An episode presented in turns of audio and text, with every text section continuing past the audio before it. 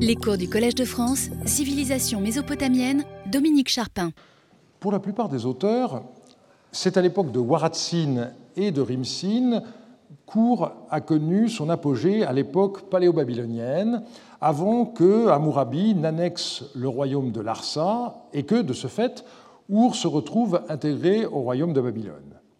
Mais on aurait tort de considérer le quart de siècle de domination par Hammurabi puis son fils Samsu-Iluna comme une période de déclin. C'est comme souvent une vision téléologique de l'histoire qui fausse notre vue nous savons que ça a mal fini, donc nous cherchons des signes annonciateurs de la catastrophe finale. Je me rappelle les conseils de Marie Benabou, qui était maître de conférence à Paris 1 quand je suivais les cours d'histoire moderne de Pierre Goubert et qui nous disait Ne regardez pas la France d'Ancien Régime avec les lunettes de la Révolution. Et donc, nous allons essayer de regarder les années 1763 à 1738 avant Jésus-Christ pour elle-même. Et chemin faisant, nous allons voir combien les découvertes de 2017, ainsi que les progrès au sein du projet Écriture, dans l'interprétation des documents déjà publiés, conduisent à une nouvelle appréciation de la situation. On relève en effet, pendant ces 25 ans, un contraste entre une histoire politico-militaire euh, chahutée, et par ailleurs de nombreux éléments de continuité révélés par les archives de nombreuses familles.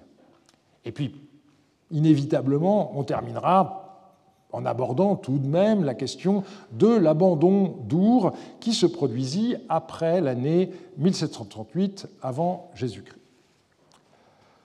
Nous allons retracer l'histoire politique de ces 25 années en trois temps, la conquête babylonienne par Hammurabi et le début du règne de Samsu-Iluna pour commencer, la révolte de Rimsin II et, pour terminer, la reconquête par Samsu-Iluna. On connaît surtout, euh, grâce aux archives retrouvées dans le palais de Marie, les circonstances qui ont permis à Hammurabi de s'emparer du royaume de Larsa lors de sa 30e année de règne, en 1763 avant Jésus-Christ. Cette conquête s'est effectuée en deux temps. Les troupes babyloniennes ont commencé par s'emparer de la ville de Mashkan Shapir, qui constituait en quelque sorte le verrou septentrional du royaume, et sa localisation à Tel Abu-Douari par Elizabeth Stone et son mari Paul Zimanski et leur équipe a permis de mieux comprendre la situation. Et c'est seulement ensuite que euh, Larsa et ses alliés, euh, que pardon, euh, et ses alliés ont mis le siège devant Larsa, un siège qui semble avoir duré plusieurs mois. Et à la fin, le général Mariotte, Zimriadou, écrivit au roi Zimrilim les troupes babyloniennes sont entrées dans Larsa et se sont emparées des remparts. C'est au petit matin que tous les hommes sont entrés. Quant à Rimsin, on l'a fait sortir vivant. Dans son code, Hammurabi se présente comme celui qui a épargné Larsa, et de fait, il ne détruisit pas la ville, mais se contenta d'en démanteler les murailles. Rimsin et son entourage, ainsi que ses biens, furent transférés à Babylone, et Hammurabi s'installa à Larsa, où il se fit reconnaître comme roi de Sumer et d'Akkad. Alors ici, euh, il faut faire attention à un point, la théorie de Krauss, selon laquelle Hammurabi considéra à ce moment-là qu'il débuta un nouveau règne dans l'ancien royaume de Larsa, en se présentant comme successeur de Rimsin, eh bien, c'est quelque chose qu'il faut abandonner. Je l'avais suivi dans mes ouvrages de 2003 euh, et 2004, mais je suis revenu sur cette opinion dans un article que j'ai euh, coécrit avec Nele Ziegler. Il n'y eut pas de régime d'union personnelle pendant quelques années. Dès le début, c'est une annexion pure et simple. Et Hammurabi a simplement pris un nouveau titre, roi qui fait être en paix les quatre régions. Du point de vue administratif, la ville d'Our a été rattachée au vaste ensemble dénommé province inférieure sous l'autorité de Sinidinam, euh, vaste ensemble dans lequel plusieurs provinces ont été découpées. Celle d'Our eut à sa tête deux gouverneurs, Oud Balananamre et Zimrou Akshak, qui sont parfois l'un ou l'autre cités en même temps que le gouverneur de Larsa, Nabium Malik, comme l'a montré euh, Baptiste Fiette. Dans les archives de Shamash Razir, on trouve de temps à autre des euh, gens d'Our, comme euh, le chef des marchands Sin Mouchtal ou certains membres du clergé. On a déjà eu l'occasion de le voir. Et c'est aussi de la période de domination babylonienne que proviennent les rares attestations d'un maire Rabianoum euh, que nous ayons pour Our. Alors, quelle fut la place faite par Amourabi à la ville d'Our? Clairement, d'un point de vue idéologique, une place importante. Dans le prologue du Code, après avoir énuméré les liens de Hammurabi avec Enlil, la ville de Nippur et le temple de l'Écour, puis avec la ville d'Eridou et le temple de l'Abzou, avec Babylone, Marduk et les Sagil, on arrive sur ce passage qui qualifie Hammurabi de semence de royauté, celui que le dieu Sin a créé, celui qui enrichit la ville d'Our, humble et talentueux, qui procure l'abondance à l'Ekishnugal. Donc on retrouve le triptyque divinité, le dieu Sin, ville, la ville d'Our, et temple, l'Ekishnugal.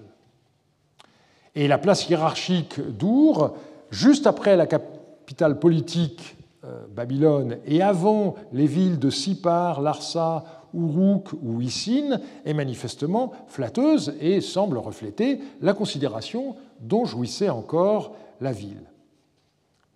Ça, c'est pour l'idéologie, mais concrètement, quelles sont les traces de la présence de Hammurabi à Our? Eh bien, euh, il faut d'abord remarquer que les textes datés des 14 ans pendant lesquels il domina l'ancien royaume de Larsa sont peu nombreux on n'en compte que 12 dans UET 5, auxquels s'ajoutent 2 dans. Euh, pardon, auxquels s'ajoutent 5, excusez-moi. Euh, euh, non, non, c'est 2 le, bon chiffre. C'est mon PowerPoint qui est faux. ce sont mes notes qui étaient justes. Hein. auxquels s'ajoutent deux textes dans les archives du général babylonien Abissoum, découvertes en 2017. Et il faut noter par ailleurs que les deux premiers textes euh, attestant la domination d'Amourabi ne remontent qu'au mois 5 de l'année 32, alors qu'à Larsa, le texte le plus ancien date déjà du mois 12 de l'année 30, autrement dit, il y a un an et demi euh, pendant lequel on a déjà un texte attestant la domination d'Amourabi à Larsa et euh, rien pendant ce temps-là à Our. Par ailleurs, le nom même du roi se voit dans certains noms d'années. C'est surtout visible pour l'année 32, où euh, la victoire de Hammurabi sur la ville d'Eshnuna a été célébrée partout dans le royaume de manière très ostensible. Il y a beaucoup de textes euh, cette année-là euh, qui ont une formule particulièrement longue et dans laquelle le nom du roi sur la première ligne de la date est suivi par l'épithète héros, en sumérien Ursag, selon une disposition tout à fait inhabituelle. Eh bien, c'est vrai aussi à Our, comme le montre la grande tablette UET 5 507, qui a été retrouvée au numéro 7 euh, Quiet Street. On voit le nom du roi au début d'autres dates, comme en UET 5 425, euh, mais le plus souvent, les scribes utilisaient euh, par ailleurs des formules abrégées dans lesquelles le nom du roi n'apparaît pas. Et euh, dans les contrats de ce moment-là, le nom du roi n'apparaît pas dans la formule des serments qui sont formulés de manière anonyme, comme c'était le cas le plus souvent sur Rimsin, donc un serment par le roi, sans que son nom soit donné. C'est dans les légendes de Sceaux que le nom du roi apparaît le plus souvent. Par exemple, euh, ce Sinikisham, haut dignitaire du temple, puisqu'il a le titre de Chandabakum, économe si l'on veut, euh, qu'il est par ailleurs purificateur Gudapsum du dieu Nana, eh bien, il est décrit sur la ligne 4 de son sceau comme serviteur de Hammurabi. On a également découvert dans le Guiparcou un scellement qui porte les empreintes de deux sceaux, deux personnes qui se déclarent également serviteurs de Hammurabi. Alors, dans le cas de ce scellement, on ne peut pas savoir si les personnes qui ont scellé étaient des habitants d'Our. Ce serait le cas si on avait affaire à euh, un scellement de porte, mais pas si on a affaire à un coffre ou à un sac qui a pu venir d'ailleurs. Malheureusement, aucune photo ou description de ce scellement n'a été publiée et on ne sait même pas dans quel musée il se trouve actuellement euh, pour euh, collationner l'original et déterminer sa nature. On peut aussi dater certaines lettres euh, de l'époque d'Amourabi grâce à, la légende du sceau de l'expéditeur. C'est le cas, par exemple, de la lettre de Iliou Shamash à Noureshtar, qui a été retrouvée également au numéro 7 Quiet Street et qui était accompagnée d'un fragment d'enveloppe avec la légende du sceau de l'expéditeur grâce à une collation de Rins de Beurre au British Museum que vous pouvez trouver sur le site Archibab, eh bien, euh, on sait que sur ce sceau, il y avait comme légende Iliou Shamash, fils de Warad, et puis un nom de Dieu qui est cassé, serviteur de Hammurabi. C'est la seule manière qu'on ait euh, de dater euh, une lettre en dehors des indications internes qui permettent éventuellement de le faire. En ce qui concerne les inscriptions, le bilan est vite fait. On ne trouve que les fragments d'un monument en basalte euh, découvert dans le Guy Parcours dans la pièce C7 et publié par Gade comme UET1 146. Le texte a été récemment réédité par Marc Vandemirop. C'est un monument qui se trouvait donc euh, dans euh, cette cour, mais qui est tellement cassé qu'on ne peut même pas reconstituer sa forme d'origine. Il est vraisemblable qu'il se trouvait sur une plateforme carrée de briques euh, qui avait 2,20 m de côté et qui, au plus haut, mesurait à peu près 90 cm de haut. Ce texte, donc, qui n'est connu que par morceaux, exaltait notamment les qualités du conquérant, sa sagesse et la prospérité qu'il a établie dans son royaume. Donc, passage lacunaire, et ensuite il y a l'énumération de différents pays, Gutium, Shubartum, Tukrish, dont les montagnes sont lointaines et les langues tordues, je leur fis connaître ce qui est approprié. Autre fragment, je suis leur guide, le juste, l'homme droit, est premier en considération, la parole que je dis ne doit pas être négligée. On retrouve ici l'écho de considération euh, développé dans l'épilogue du Code et puis, certains fragments très mutilés ont pu être restitués euh, grâce à des parallèles, comme ce passage euh, exaltant la vertu, les vertus guerrières du roi. Je suis le filet qui attrape celui qui me trompe, le héros parmi les héros, le plus vaillant des preux, celui qui parfait la virilité, le pays qui ne s'est pas courbé devant Marduk, je lui ai soumis grâce à mon arme puissante comme le pays qu'Enlil a ordonné de détruire, et puis là encore, euh, ça se euh, casse. On voit donc, d'après ce qui est conservé, qu'il s'agit d'un texte à portée générale, qui n'a rien de spécifique à Our, et il se pourrait bien que ce texte ait également été exposé dans d'autres villes du royaume, comme Kish, où des fragments analogues ont été découverts, et ici on pense également au code. De la même façon, euh, il apparaît bien qu'il euh, y a eu plusieurs euh, copies du code installées dans différentes villes du royaume. Au bout de 13 ans, Hammurabi mourut, 13 ans de domination sur l'ancien royaume de Larsa et sur Our en particulier, mais ça faisait 43 ans de règne. Hammurabi donc mourut et son fils Samsuiluna lui succéda. Il n'a laissé aucune inscription à Our, son nom figure sur quelques serments par le dieu Nana, le dieu Hutu, le dieu Marduk et le roi Samsuiluna. Et on le trouve également sur un certain nombre de légendes de sceaux. Par exemple, deux scellements du Guy Parcou dans la pièce C26, euh, sur lesquels on a les empreintes de trois sceaux de serviteurs de Samsuiluna. Et puis on peut ajouter le sceau euh, d'un échanson euh, dont on reparlera, qui était serviteur de Samsuiluna également. C'est peu, mais il ne faut pas pour autant penser que Samsuiluna négligea Our, je vous rappelle ce que nous avons déjà vu, à savoir l'existence dans les archives euh, d'Abyssum découvertes en 2017 d'un texte euh, qui montre des dépenses de poissons pour le repas du roi et qui est daté du début de l'année 5 le nom même de l'année 5, commémorant l'offrande euh, d'un trône à Our, année où Samsuluna, le roi, fit faire un trône en offrant à Nana, sa divinité personnelle, et où il l'installa dans les Kishnugal, son temple pur. Et vous vous rappelez Vous vous rappelez ce que nous avons vu, qu'il ne s'agit pas, contrairement à ce que certains avaient cru, de l'Ekishnugal de Babylone, mais il s'agit bien du temple homonyme dans la ville d'Our. Donc un séjour qui montre que euh, Samsuluna euh, n'a pas négligé la ville, et néanmoins, dès le courant de l'année 8, des révoltes se produisirent à différents endroits. Euh, je ne tenterai pas une reconstitution complète des événements. Nous ferons cela l'an prochain, puisque j'ai décidé de, consacrer la plus grande partie de mon cours au règne de Samsuluna, qui maintenant euh, on arrive à être euh, presque aussi bien connu que celui de son père Amourabi, même s'il est moins célèbre. Mais pour l'instant, je me limiterai aux éléments euh, qui concernent la ville d'Our.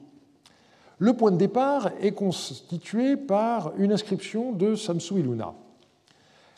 Je cite L'année ne s'était pas à moitié écoulée qu'il, c'est-à-dire Samsu Iluna, tua Rimsin, qui avait fait se rebeller l'Emut Baloum et qui avait été élevé à la royauté de Larsa dans le territoire de Kish, il, toujours Samsou Iluna, entassa sur lui un monticule funéraire, il tua 26 rois usurpateurs, ses adversaires, il les écrasa tous. Quant à Ilouni, le roi des qui était rebelle à ses ordres, il le captura, l'amena dans un carcan et le fit étrangler. Donc, ce texte montre que euh, un certain Rimsin provoqua une révolte dans l'ancien royaume de Larsa, ici désigné comme Baloum, selon une façon courante de faire, et que ce personnage donc accéda au trône. Pas question de le considérer comme l'ancien roi de Larsa, parce que euh, celui-ci avait déjà 60 ans de règne en 1763 lors de la victoire d'Amourabi 20 ans plus tôt, et donc euh, il paraît difficile d'imaginer qu'on ait affaire au, même souverain. Donc c'est un rebelle, mais qui n'a pas choisi évidemment euh, Rimsin comme nom de trône par hasard. L'inscription de Samsuluna montre en outre la gravité de la révolte, puisqu'il dit que 26 rois euh, se sont également euh, rebellés. Parmi eux, il ne le cite pas, mais c'est Rimanum à Uruk qui est le mieux connu. Et puis on voit la mention euh, du roi des Shtuna, Iluni. En ce qui concerne Iluni, des textes issus des fouilles de Métouran dans la vallée de la Diyala documentent ce souverain euh, avec des textes euh, également euh, issus de fouilles clandestines récentes, dont quelques-uns ont maintenant été publiés. Et puis, à Our, on a un texte qui est daté d'Ilouni et un sceau d'un personnage qui était connu auparavant et euh, qui se décrit sur un sceau utilisé une seule fois comme serviteur d'Ilouni. Et puis ensuite, on voit euh, des textes postérieurs qui le décrivent comme serviteur de Rimsin. Or, le texte euh, où on trouve l'empreinte du serviteur d'Ilouni, il est daté de la fin de l'année 8 de Samsu Iluna, ce qui tente à montrer que cette brève période où Ilouni a étendu son pouvoir sur Our s'est passée juste avant la révolte de Rimsin. Alors comment reconstituer euh, les événements? Eh bien, euh, pour la chronologie, il faut partir d'une euh, évidence négative.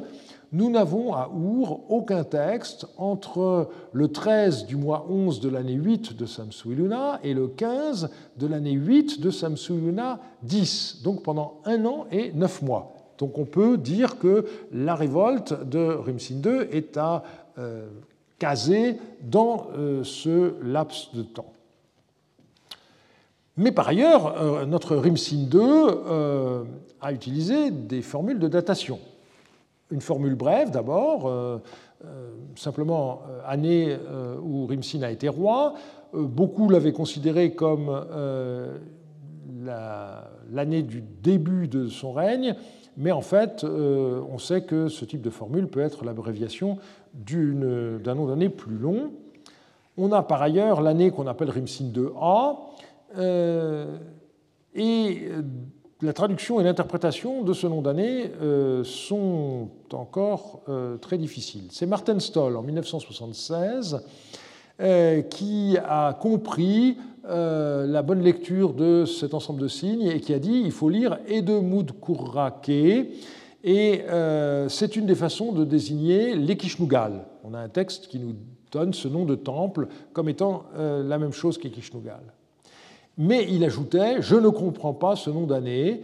il dit probablement que Rimsin II a fondé le temple Emud Kurrak comme, et puis il y a cette expression étrange qui est Edin chez 3, et il terminait le passage en disant le nom d'année euh, se réfère à euh, quelque activité du roi à Our ou près de Our. Et par la suite, la séquence qu'on a Lugal, Sheshunukima a été comprise euh, par Marc van Mirop comme devant être traduit roi d'Our. Et c'est à partir de ce moment-là qu'on a eu dans la littérature l'idée que Rimsin soit roi d'Our. Et au même moment, Douglas Frayne euh, a eu la même idée, et il est même allé plus loin en traduisant le nom d'année, année où Rimsin, le roi d'Our, a installé les fondations du temple Emud Kurra à Edina. Et il a proposé que qui Edin chez Troie, ce soit une façon de décrire la ville de euh, Edina, qui est connue également sous la forme de euh, Oudinim, mais euh, ceci n'est absolument pas convaincant et la forme qui Edin chez Troie ne correspond absolument pas à ce qu'on attendrait dans ce type de contexte. Donc, même si Van Mirop et Freyne ont été suivis par euh, des grands noms comme euh, Charpin, euh, Pienka Inns ou Wedeler. Eh bien, en réalité, c'est faux. Il faut comprendre cela comme étant locatif. La meilleure preuve, c'est que normalement, on n'aurait pas chez Shunukima comme cela, on aurait un hack de génitif qui devrait apparaître. Donc il faut comprendre euh, en réalité le nom d'année comme année où le roi Rimsin a restauré à Our l'Emudkurra et euh, l'expression qui est din chez 3 reste encore difficile, mais on peut penser que combiné au verbe gar, c'est une façon de dire euh, restaurer. Ce n'est pas tout à fait sûr, mais c'est dans l'état actuel des choses ce qui est le plus probable. On a une autre formule de nom d'année pour Rimsin II, que l'on appelle Rimsin II-B, et qui, elle, ne pose heureusement pas de problème de traduction.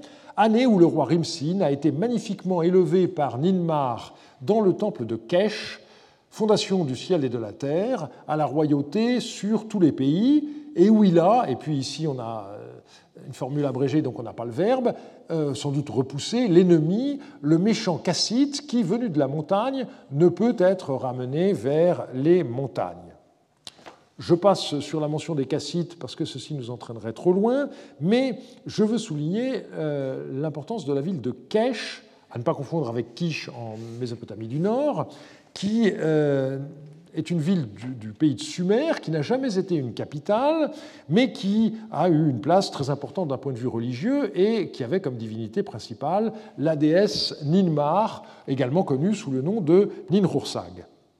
Pendant longtemps, on a pensé que... Euh, euh, cette importance, excusez-moi, euh, de la ville de Kesh se voit aussi dans une lettre du roi Rimsin II, dans laquelle euh, celui-ci dit Les grands dieux ont affermi les fondements de mon trône à Kesh, ville de celle qui m'a créé, donc la déesse Ninmar Ninrursag, afin d'illuminer le Yamutbal et de rassembler sa population dispersée.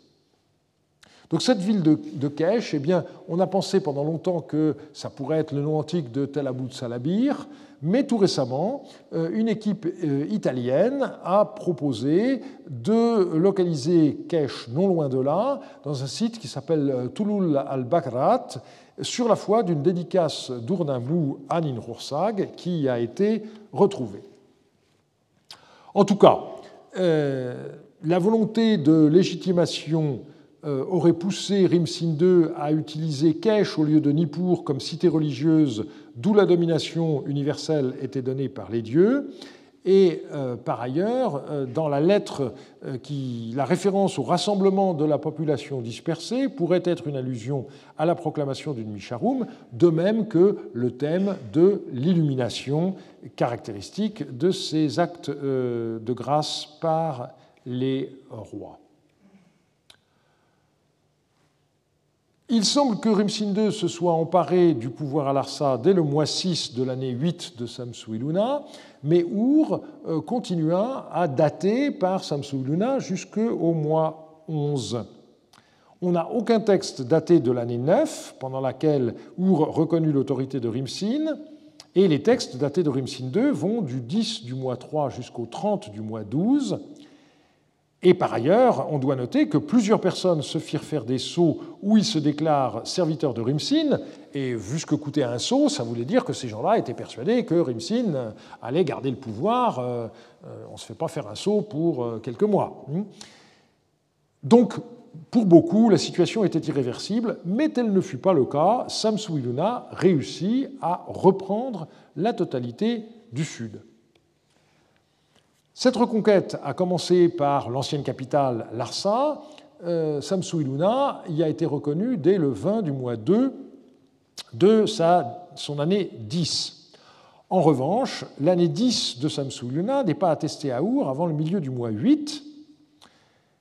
Et euh, donc on, a, euh, on, avait au total trois textes jusqu'au 30-12, mais avec les archives d'Abyssoum découvertes en 2017, on a trois textes de plus pour le mois 9 de l'année 10. Donc euh, on voit que, effectivement, euh, la, fin de l'année 10 euh, est bien documentée. Cette reconquête de l'an 10 a été commémorée par le nom donné à l'année suivante, l'année 11, qui s'appelle année où Samsuiluna, le roi, sur l'ordre des dieux An et Enlil, détruisit les grandes murailles d'Ur et Uruk et vainquit l'armée d'Akkad pour la énième fois. On n'a pas de chiffres. On remarque l'absence de Larsa dans cette énumération. Euh, c'est Ur, euh, détenu par Rimsin II, qui est châtié, mais aussi euh, Uruk, Urimanum, avait régné euh, pendant euh, près de deux ans. Donc vous le voyez, une histoire politique bien agitée. Eh bien, en dépit de cela, l'historien relève de nombreux éléments de continuité pendant toutes ces années. La plupart du temps, ce sont les mêmes familles qui ont continué à exercer les mêmes responsabilités depuis l'époque de Rimsin I jusqu'à la fin de l'occupation paléo-babylonienne de la ville. Du point de vue des archives officielles, on n'a pas grand-chose, il est vrai. On a seulement un lot de 23 tablettes euh, qui sont des reçus scellés de denrées distribuées par un intendant euh, qui s'appelle Anapani Ilim, des petites quantités de beurre, d'huile, de sésame, de dattes, de fromage, de miel et de pois. Malheureusement, la provenance de ces tablettes n'est pas assurée. Peut-être le double amar, mais dans ce cas, elle n'était pas en place ou peut-être le Ganunmar, puisque ce magasin a été fouillé lors de la même campagne, et euh, ce serait plus logique. Les dates de ces textes vont de l'an 6 de Samsugluna jusqu'à Rimsin II, mais on n'a rien pour l'année 11 de euh, Samsugluna. Les archives privées sont beaucoup plus abondantes. Certaines proviennent des fouilles de Goulet et d'autres euh, de fouilles clandestines. Lorsque euh, on a un contexte archéologique connu, dans le quartier EH, eh bien, on a les archives euh, du chef maçon Ibi Ilabrat. Ce sont des tablettes trouvées dans une tombe. Il y en avait six au total, euh, décrites dans les fiches de la mission comme datant de Samsu-Luna. Mais il n'y en a que deux qui ont été publiées par UET5 et euh, dans une étude que je suis à l'heure actuelle en train de préparer, et grâce aux fiches accessibles sur le site de Our Online, eh bien, j'ai récemment pu aller plus loin dans la reconstitution de ce lot d'archives. Alors, on a un contrat qui est daté du mois 5 de l'année 11 de Samsu Luna et qui est très intéressant parce que c'est un procès engagé par le chef maçon Ibi Labrat contre trois individus parce que le manœuvre qu'ils ont embauché n'accomplit pas à leur place leur corvée. Et ce qui est intéressant, c'est que ce contrat euh, comporte une empreinte de sceau d'un individu qui se décrit comme serviteur de Zababa. Or, Zababa est un dieu de la ville de Kish en Babylonie du Nord, donc c'est clairement un Babylonien euh, venu avec les armées de Samsununa euh, qui est l'un des témoins qui a scellé ce contrat. On a aussi une lettre adressée à Ibi Labrat où il est question du rassemblement des maçons et des pressions euh, exercée par Ibi Labrat sur ces maçons. Euh, Ibi Labrat aurait prétendu avoir envoyé 22 maçons, mais son correspondant déclare n'en avoir reçu que 7, parmi lesquels trois apprentis. Et donc on, a l'impression que euh, le travail de reconstruction de la ville après la reconquête par Samsu-Iluna est en cours. Les fiches mentionnent une tablette que je n'ai pas encore réussi à identifier, mais je n'ai pas perdu tout espoir, euh, une tablette qui enregistre des quantités de briques et des noms propres. Donc on est exactement dans le même euh, cadre. Et soit dit en passant, c'est la première fois qu'on a les archives d'un chef maçon, donc euh, on aimerait en savoir plus, mais c'est déjà intéressant. Au numéro, toujours dans le quartier EM, au numéro 5 Quiet Street, eh bien, vivait un membre du haut personnel administratif du temple qui portait le titre de euh, Kishib Galum. Alors un titre qui a été traduit euh, par Keeper of the Seal par le CAD ou Ziegelbewarer par le AHV, mais en français, si on traduit garde du sceau, ben, ça marche pas parce que le garde du sceau, pour nous, c'est le ministre de la Justice. Or, ce personnage, il est chargé de garder le sceau du Dieu parce que c'est avec le sceau du Dieu que les magasins seront fermés euh, selon le système de fermeture des portes qui est bien connu. Euh, on le sait parce que dans un hymne à la déesse Nisaba, euh, la déesse est définie ainsi par rapport au dieu Enlil.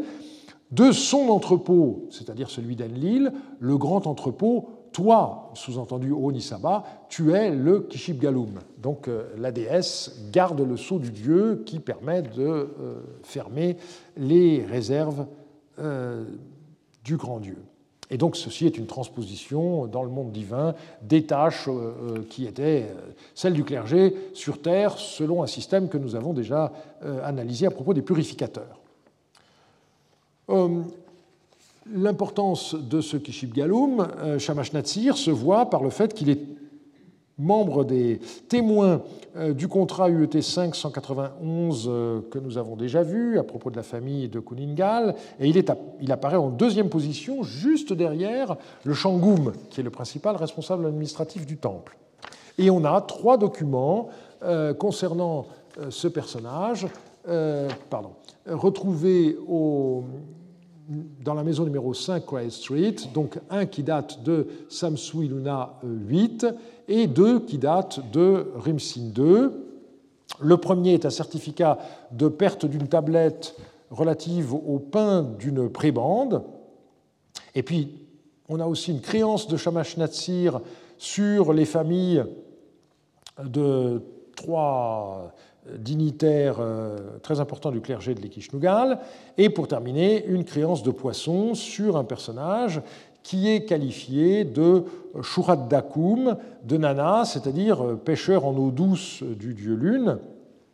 Et là, il ne faut pas s'imaginer qu'on a affaire à un simple pêcheur, parce que dans le mythe d'Adapa, on nous dit que euh, Adapa, donc, qui est un purificateur Apkaloum, eh bien, on nous dit qu'il accomplissait la tâche de pêcheur en eau douce d'Eridou. Donc, comme toujours, vous avez des tâches très concrètes euh, qui renvoient par ailleurs à des titres religieux, euh, et on aurait, nous, du mal à faire la liaison entre les deux éléments. Voilà pour le numéro 5 Quiet Street. La maison voisine, c'est le numéro 7 que vous connaissez bien maintenant. Donc, euh, à l'époque de Samsulina, on a les deux fils de Kuningal qui sont purificateurs à Bricum. Et pour cette période, donc, on voit euh, un procès en Amourabi 32, euh, un grand compte de bière la même année euh, pour les besoins du culte, j'en ai montré l'image tout à l'heure, et également le louage d'un champ alimentaire en l'année 2 de Samsu Iluna. Et puis, dans le quartier EM, on a des documents isolés, c'est-à-dire que euh, la, fiche de chantier marque euh, From EM, et puis euh, ça veut dire qu'on a oublié de noter exactement de quelle maison ça venait. on a une tablette trouvée apparemment dans Quality Lane qui date d'Amourabi 42 et qui est intéressante parce que là encore, on voit des questions à propos de pain liés à une prébande de boulanger-cuisinier. On a également euh, le don d'une esclave, par trois fils à leur mère, et on a un bail, donc euh, Amourabi 33, Amourabi 42 euh, et Rimsin 2, voilà pour les textes isolés. En ce qui concerne le quartier AH, là il y a des choses très intéressantes. au numéro 1 Stort Street, on a la famille Dili Palsam. là encore, il s'agit d'un lot d'archives trouvé dans une tombe euh, les fiches de chantier avaient noté que 16 tablettes avaient été découvertes. Il n'y en a que 10 qui ont été trouvées, euh, qui ont été publiées avec leur numéro d'inventaire dans UET5, mais j'ai réussi à en retrouver 4 autres. Il m'en manque 2 pour que ce soit complet, mais ça permet déjà d'avoir une meilleure idée. Les tablettes les plus anciennes sont les titres de propriété du père Enlilissou, donc, euh, qui euh, procède à des achats de vergers, de terrains nus ou de terrains bâtis, euh, qui prête de l'argent également. Et puis, sous Samsu Iluna, on voit les activités de son fils Ili Palsam. Ili Palsam loue un grenier qui lui appartient. Sous Rimsin II, on le voit prêter de l'argent, louer un terrain et un verger qui lui appartient. Et euh, au mois 9 de Samsu Iluna 10, donc après que Samsu Iluna euh, ait reconquis la, ville une fois la révolte de Rimsin II écrasée, eh bien on voit Ili Palsam louer pour un an une maison qui lui appartenait. Donc là encore, c'est le genre de texte qui est intéressant parce qu'on voit que les gens ne doutaient pas que les choses reprenaient leur cours normal. On ignore malheureusement le métier euh, qui était celui du père et du fils, mais ce qu'on voit, c'est une grande continuité, car euh, les événements ne semblent pas avoir gêné cette famille dans ses affaires. Alors, Marc Van de Mirop a fait une rapide présentation de cette archive, et il a conclu en disant que Ili Palsam a caché les tablettes dans la, le caveau funéraire, euh, il a caché les tablettes qui prouvaient ses, droits euh, à des propriétés euh, donc, de terre, donc dans le caveau sous sa maison, à une période où la, situation politique à Our était hautement volatile en raison de la révolte du Sud Sourim Sin II. Ili Palsam semble avoir été incapable de retrouver, de récupérer ces tablettes par la suite. Alors, c'est triplement inexact. Premièrement, parce qu'on n'a pas que des titres de propriété, vous l'avez vu dans la que je vous ai donnée. Deuxièmement, on a un texte qui date de Samsulona 10, donc après la fin de la révolte. Et troisièmement, euh, cacher ces archives dans un tombeau, c'est vraiment euh, la précaution la plus absurde qu'on puisse prendre, parce que si votre maison est pillée, quel est le premier endroit où les pillards vont se précipiter? Bien sûr, c'est dans le caveau. Donc, euh, euh, je ne pense pas que euh, ce puisse être une très très bonne idée. En réalité, qu'est-ce qui s'est passé? La maison d'Abissoum nous l'a montré en 2017. Eh bien, c'est au moment précisément du pillage des tombes que les tablettes qui étaient tout autour ont glissé à l'intérieur. Et ceci explique là encore le bon état de conservation des tablettes de cette famille, parce qu'elles ont été ensuite protégées, parce qu'elles sont tombées dans le caveau.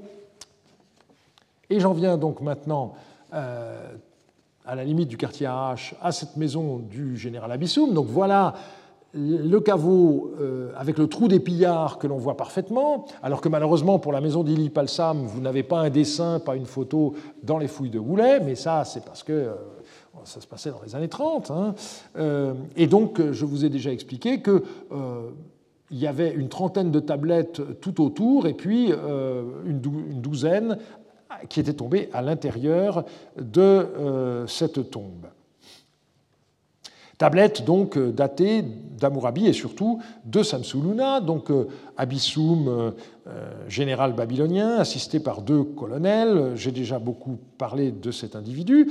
Je rappelle donc que les archives révèlent les activités économiques habituelles de ce genre de notables, louant des champs qu'il cultivait, embauchant du personnel pour quelques mois et effectuant de nombreux euh, prêts. Et donc, euh, comme je vous l'ai indiqué, absolument rien ne distingue les tablettes retrouvées à l'intérieur de la tombe des tablettes à l'extérieur, sinon qu'elles sont mieux conservées. Et donc, ceci montre bien qu'il n'y a pas eu volonté de conserver des tablettes à l'intérieur de la tombe. Alors, À côté de toutes ces tablettes, de ces archives que je viens d'énumérer, qui ont un contexte archéologique euh, bien connu, il y en a euh, un bon nombre, euh, malheureusement, qui sont issus de fouilles clandestines, mais qui datent de cette époque-là. Et donc, vous vous rappelez ce que je vous ai déjà dit, c'est-à-dire qu'il est très probable que ces archives sont issues de fouilles clandestines qui ont eu lieu dans la deuxième moitié du XIXe siècle et qui ont été découverts dans la région du quartier AH qui avait déjà été fouillé par Taylor. Donc il y a des gens qui ont continué à explorer ce quartier qui a été retrouvé très abîmé par Woolley lorsqu'il s'y est intéressé à partir des années 1925-26. Euh, donc on a euh, un lot de textes qu'on peut regrouper autour de la figure d'un échanson euh, donc, qui s'appelait Sinchemi, euh, on voit un texte euh, dans lequel il s'engage à se rendre à Babylone euh, sous peine d'en répondre au palais. On possède un, reçu d'argent qui correspond au paiement de ses arriérés. Et enfin, on a un texte datant de l'année 8 de Samsuiluna où il achète une prébande avec une liste de témoins magnifiques qui énumère toute une série de dignitaires religieux. Donc quelqu'un de qui fait partie du, clergé, euh, et son titre des chansons est à comprendre non pas comme les chansons du roi, mais comme les chansons du dieu. Deuxième famille, c'est celle de Sin euh, Ishmeni et d'une famille proche euh, qui est celle de Wakarabushu. ce Sin Ishmeni, on le connaît mal, on ne connaît pas son titre, on ne connaît pas le nom de son père, mais il semble bien que les fouilleurs clandestins aient retrouvé sa maison, car nous possédons au moins une partie de ses archives. Euh, il a été adopté par un fils de Wakarabushu, en l'ancêtre de Samsuiluna, et on voit des textes ayant trait à la location de prébendes, qui est une activité euh, qu'on connaît assez mal à l'époque paléo-babylonienne, ou encore au louage d'un symbole divin, des textes qui s'étalent entre le mois 9 de l'année 7 de Samsuluna et le mois 12 de l'année 11. Et on peut rattacher à ces archives trois documents qui concernent Ahum, le fils de Wakarabushu, donc son père adoptif, et qui ont dû être transmis à Sinishmedi pour qu'il puisse prouver ses droits sur l'héritage de son père adoptif. Et du coup, on a un lot d'archives qui euh, couvre les années, depuis les années 35 de Rimsin jusque sous Samsu Iluna 11, et là encore un exemple de continuité. Une nouvelle fois, un lot d'archives trouvé par des clandestins, euh, qui, euh, celui-là, a pris tout entier le chemin de la collection, de la collection babylonienne de Yale, comme beaucoup d'autres tablettes d'Our euh, découvertes de façon illicite, sauf une tablette qui a été acquise par le Louvre. on a le père Nanaïmar et deux de ses fils, le père est attesté sous Rimsin, les deux fils sous Samsu Iluna. Euh, donc on voit Nanaïmar euh, attesté, prêtant de l'argent, louant une maison qu'il possède euh, dans la région du Quai. J'en avais parlé à propos de la topographie de la ville. On le voit acheter des prébendes à pas moins de quatre reprises, achat d'esclaves, achat d'une maison, tout ça dans la première moitié du règne de Rimsin. Et puis on voit ses deux fils attestés sous Samsu Iluna, euh, notamment un texte dans lequel un frère rachète à l'autre une pièce de la maison paternelle et un autre texte où il y a une location de euh, maison. Alors, euh, dans le cas de cette maison, on peut toucher du doigt un des problèmes qui est dû à la politique de publication des textes de Yale. Euh, pour l'instant, on a eu un volume consacré aux textes datés de Rimsin et un volume consacré aux textes datés de Samsu Iluna. Mais il reste encore des centaines de textes datés de l'époque d'Amurabi qui n'ont pas encore été publiés et donc, on peut penser que le jour où ces textes seront publiés, eh euh, il y aura le chaînon manquant euh, dans l'histoire de ces familles, et on trouvera des documents euh, qui datent également de Hammurabi. Si on fait un, bilan de, tout cela, eh il faut constater que ce qu'a écrit Marc Vandemirop à propos du quartier AH à propos de la baisse considérable du nombre des textes après le milieu du règne de Rimsin n'est pas tout à fait juste. En fait, le nombre de textes pour la période Amurabi Samsuiluna est important, euh, surtout si on tient maintenant compte des archives d'Abissum. Et Ceci montre bien à quel point on doit faire attention lorsqu'on raisonne de manière quantitative sur des archives de manière générale, parce que nous avons des chiffres beaucoup trop faibles pour que euh, les échantillons puissent être tenus pour représentatifs. Et ça, c'est une mise en garde méthodologique très importante. Euh, alors, à partir de là, euh, Van Mirop s'est lancé dans des tas de considérations générales sur euh, le fait que Our avait de moins en moins d'importance, etc. On y reviendra en conclusion. non, c'est simplement le fait qu'on n'a pas assez de maisons pour pouvoir avoir une idée exacte. J'en viens maintenant à la dernière question, il faut quand même la traiter, c'est celle de la fin de l'occupation d'Our à l'époque paléo-babylonienne. Euh, on a une historiographie assez curieuse parce qu'elle montre un nombre d'erreurs assez étonnants.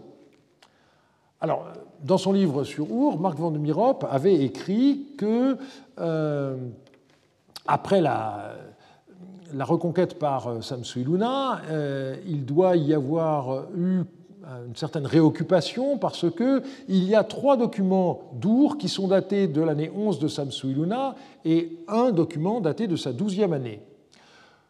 Que s'est-il passé à Our après la reconquête continue-t-il, puisque la documentation écrite a disparu, nous devons regarder les informations de type archéologique. Alors, je suis désolé, mais trois textes euh, plus euh, un, ça fait quatre, donc on ne peut pas dire que la documentation euh, écrite ait disparu, premier point, et surtout, ces chiffres sont complètement sous-estimés. Quand on regarde UET 5 de façon précise, en réalité, il y a cinq textes,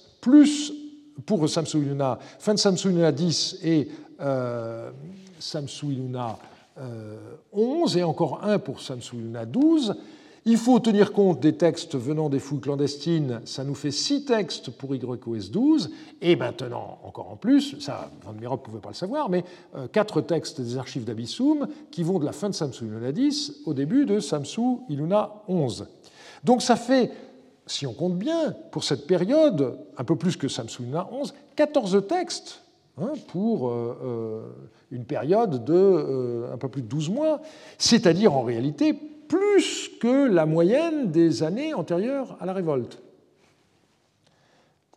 Donc, premier correctif. De son côté, Woulet a été obsédé par le souci de trouver des traces de la destruction de Samsu Iluna, mais il a compris les données textuelles de travers. Il écrivait ceci, ni dans les maisons ni dans le temple, on a trouvé euh, une seule tablette d'une date postérieure à l'année 11 de Samsu Iluna. Alors on va voir que ce n'est pas vrai, il y en a une de Samsu Iluna 12, passons. Maintenant, la onzième année de Samsu Iluna est celle qui a été marquée par la révolte des cités sumériennes du Sud contre la souveraineté de Babylone. Elle s'appelle année pendant laquelle le roi a détruit les murs d'Our. Alors ça c'est faux, parce que vous savez bien qu'un nom d'année commémore un événement qui s'est passé l'année d'avant. Et donc là, ici, Woulet a confondu. Ce n'est pas de l'année 11 qu'il est question ici, c'est des événements de l'année 10. Et alors il continue, le temple de Ningal a été détruit par le feu, ses pièces intérieures et le sanctuaire ont été remplis de cendres de bois et euh, des masses de céramique cassée euh, provenant du trésor euh, se trouvaient dans cette couche de cendres, prouvant que le bâtiment a été complètement pillé ainsi que brûlé. Ça, c'est une observation archéologique, mais ça ne nous donne pas la date et ça ne nous donne pas le coupable. La plupart des maisons euh, portaient également des marques d'incendie. Euh, les euh, briques crues de la partie supérieure des murs étant brûlées jusqu'à un rouge profond et les dallages recouverts de bois brûlé. Il est impossible de ne pas faire la connexion entre les témoignages de l'archéologie et les témoignages textuels, et nous sommes forcés de conclure que la phrase Samsiluna a détruit les murs d'Our est euh, quelque chose qui euh, est en dessous de la vérité et que Samsuiluna a puni la rébellion par une destruction complète de la ville. Les maisons ont été abattues violemment en un seul moment en 1738. Et depuis, Tout le monde va répétant que c'est Samsuyuna qui a détruit Our. Woulet a donc simplement oublié le fait que un nom d'année commémore un événement qui s'est déroulé l'année d'avant, et donc euh, ça ne marche pas. Et en plus, il a oublié de regarder le catalogue des textes. On a dans les bâtiments des textes qui sont datés de l'année 11. C'est donc bien la preuve que malgré la destruction de la muraille qui a eu lieu l'année 10, la vie a repris. Et de fait, donc, je vous ai cité de nombreux documents qui montrent que il n'y a rien d'anormal, la vie reprend euh, en, l'année 11 de Samsu Iluna. Euh, il y a juste ce texte qui parle de la corvée de maçons à Karchamash, euh, qui est intéressant, mais qui montre la nécessité de reconstruire. Alors que dit le nom de l'année suivante cette fois? Eh bien, il est question d'une révolte, donc un événement qui s'est passé en l'an 11. Mais le nom d'année dit ceci année où le roi Samsuiluna contre qui tous les pays ennemis s'étaient rebellés, vainquit l'armée de Sumer et d'Akkad grâce à la force superbe que Marduk lui a donnée. Our, là-dedans, on ne nous en dit rien. Et je rappellerai que à Our, l'année 11 de Samsuiluna est attestée jusqu'au dernier jour, le 30-12. Donc il n'est pas possible que Samsuiluna ait détruit Our pendant cette année-là. C'est totalement exclu. Alors, il faut faire une nouvelle proposition. Eh bien, euh, je repartirai du cas où les tablettes ont été trouvées dans des tombes, où elles ont dû tomber lors de l'ouverture du caveau. Qu'est-ce qui s'est passé par conséquent Très clairement, les maisons ont été abandonnées, les gens ont laissé leurs archives, les pillards sont arrivés, ils ont fait des trous dans les euh, caveaux funéraires, ils se sont emparés euh, des trésors qui pouvaient s'y trouver encore, et ensuite ils ont mis le feu, et c'est pour ça que Boulet a retrouvé euh, des traces d'incendie partout. Mais c'est après que les habitants d'Our aient fui. Et donc ça veut dire que Samsu Iluna s'est retiré, ses troupes en tout cas, se sont retirées de la ville d'Our avec une bonne partie de la population, et que des pillards à ce moment-là sont arrivés et ont détruit la ville. C'est pas Samsu Iluna qui a détruit la ville. Et euh, la fouille des archives d'Abyssum, donc général babylonien, euh, confirme tout à fait euh, ce qu'on peut le dire. Et c'est là qu'il faut revenir sur un texte publié dans UET 5 qui est extrêmement intéressant et que je n'avais pas bien compris lorsque je l'ai édité en 1986. Alors, je vous dis tout de suite, le texte il est daté du 3 du mois 8 de l'année 12 de Samsu Luna. C'est le seul que nous ayons pour l'année 12 de Samsu Iluna, mais il est daté du mois 8. Donc ça veut dire qu'il euh, y a 8, mois pour lesquels nous ne savons rien, et ensuite nous avons ce texte. Qu'est-ce qu'il dit?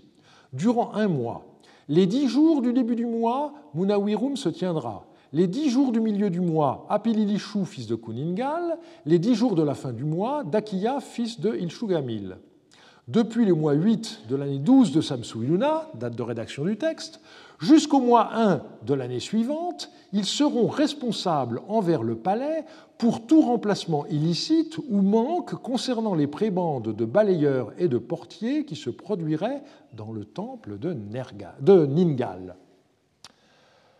Donc on voit trois personnages dont Apililishu, fils de Kuningal, donc euh, membre de notre famille euh, bien-aimée du numéro 7, euh, Quiet Street, ces trois personnages qui sont chargés de veiller au bon accomplissement des tâches de portier et de balayeur dans le temple de Ningal pour les donc 8, 9, 10, 11, 12, 1 pour les six prochains mois. Ça veut dire que on avait encore un certain horizon. Et à ce document, il faut ajouter deux autres tablettes qui ont perdu leur numéro d'inventaire et dans lesquels on, voit de la même manière des personnes se répartir un travail sur trois décades, sur les six premiers mois de l'année, et euh, l'un d'entre eux est connu comme prébendier de Ningal. Alors, j'avais eu deux explications entre lesquelles je n'avais pas tranché. J'avais pensé d'abord que ce texte était lié à un problème de calendrier, euh, à cause du problème de l'intercalation euh, de mois supplémentaires, mais j'avais dit aussi que cette réorganisation a été rendue nécessaire par un contexte politique très troublé, euh, usurpation de Rimsin II, reprise de la ville par Samsu-Iluna dans la seconde moitié de sa dixième année de règne, mais il faut aller plus loin. Il faut prendre en compte la nature des prébendes ici évoquées, charge de balayeurs et surtout de portiers. Ce texte me semble montrer comment la garde du temple de la déesse Ningal fut alors réorganisée, et il s'agissait manifestement d'éviter que les pillards qui avaient déjà pillé la ville euh, et qui rôdaient ne s'emparent des trésors qui s'y trouvaient encore et c'est finalement ce qui s'est produit. Hein. Je vous ai lu tout à l'heure le passage de euh, Woolley à propos de la destruction du temple de Ningal. Simplement, ce n'est pas Samsu Iluna et ses armées qui ont détruit le temple de Ningal, ce sont des, rôdeurs. Et euh, les traces de destruction repérées par Woolley euh, sont particulièrement importantes dans le secteur des tombes. Si vous vous rappelez ce plan que je vous ai montré, je vous avais dit tous les murs ont disparu quasiment à cet endroit-là. Pourquoi? Ben Parce que c'est l'endroit où euh, les pillards se sont acharnés. Il y avait les tombes de toutes les prêtresses Entoum, euh, qui étaient certainement très très richement dotées. Et donc, euh, ben, au moment où les gardes euh, euh, ont été obligés de, céder, sans doute devant le nombre, hein, il restait plus grand monde à ce moment-là à Our, euh, à ce moment-là, tous les pillards sont arrivés et ils ont essayé de s'emparer de tout ce qui pouvait être récupéré avant de mettre le feu et de, quitter le, le, bâtiment. Alors, si on fait un parallèle avec Uruk, c'est très intéressant parce que la situation est différente. À Uruk, une fois que le roi rebelle Rimanum a été vaincu, il n'y a pas de réoccupation babylonienne. Les habitants d'Uruk sont tout de suite partis en exil en Babylonie du Nord. À Our, la situation est différente. Les habitants se sont ralliés à Rimsin II, le roi rebelle, reprise de la ville par Samsu-Iluna au début du mois 8 de l'année 10. L'année 11 semble avoir été à peu près normale, avec rétablissement de la domination babylonienne. Et puis, il y a eu dans la région une nouvelle révolte au début de l'an 12. Une partie des habitants a choisi de l'exil, comme l'avaient fait auparavant les habitants d'Uruk. Et puis d'autres ont choisi de résister. On les voit encore au mois 8 de Samsu Iluna, essayant de garder le temple de Ningal, et puis sans doute euh, quelques autres bâtiments. Là, on n'a pas de documentation. Mais finalement, ils ont été balayés et la ville a été complètement pillée et détruite. Pour finir, donc, euh, je ne partage absolument pas euh, la conclusion de Marc Vandemirop, qui a écrit euh, Quoique ce, survol de l'histoire politique d'Our soit basé sur une documentation qui est extrêmement limitée en ce qui concerne les zones d'activité décrites, eh bien, euh, cela montre bien que la ville d'Our a été considérée euh, comme étant importante par tous les rois des dynasties d'Issine et de Larsa. Chaque roi a euh, prêté de l'attention à l'embellissement de la ville et s'est référé à elle dans sa titulature. Et c'est seulement avec la conquête de Hammurabi du Sud que ce schéma a été abandonné. Et à mon avis, la raison de l'attention primitive et du changement postérieur tient à l'économie. Originellement, la ville était d'une importance vitale pour l'administration de la partie la plus septentrionale, euh, de, euh, la plus méridionale pardon, de la Babylonie, et probablement euh, déjà dans la deuxième moitié du long règne de Rimsin, mais certainement avec Hammurabi, ceci a changé. Our a perdu son rôle de leader des villes au profit de villes plus au nord comme Larsa et Babylone. Eh bien, euh, vous voyez que ce schéma ne tient euh, absolument pas. En réalité, Our a continué à être une ville importante euh, à l'époque d'Amurabi et de Samsuluna. Alors, L'argument à silencio est toujours très dangereux. Effectivement, on n'a pas de briques dans les bâtiments, dans le temple de, euh, Nana ou dans le temple de Ningal, euh, euh, au nom d'Amurabi ou Samsuluna. Mais pourquoi ça? C'est très simple, parce que Waratsin et Rimsin se sont livrés à des travaux de rénovation très importants, certainement de bonne qualité, et donc il n'y avait tout simplement pas besoin de réintervenir à ce moment-là. Il n'y avait pas besoin de réparation urgente. Ainsi s'achève le cours de cette année. Nul doute que des progrès euh, continueront à être faits dans notre connaissance de la ville d'Our, aussi bien dans le cadre du projet ANR Écritour que sur le terrain. Et je vous remercie de votre attention. Retrouvez tous les contenus du Collège de France sur www.colège-2-france.fr.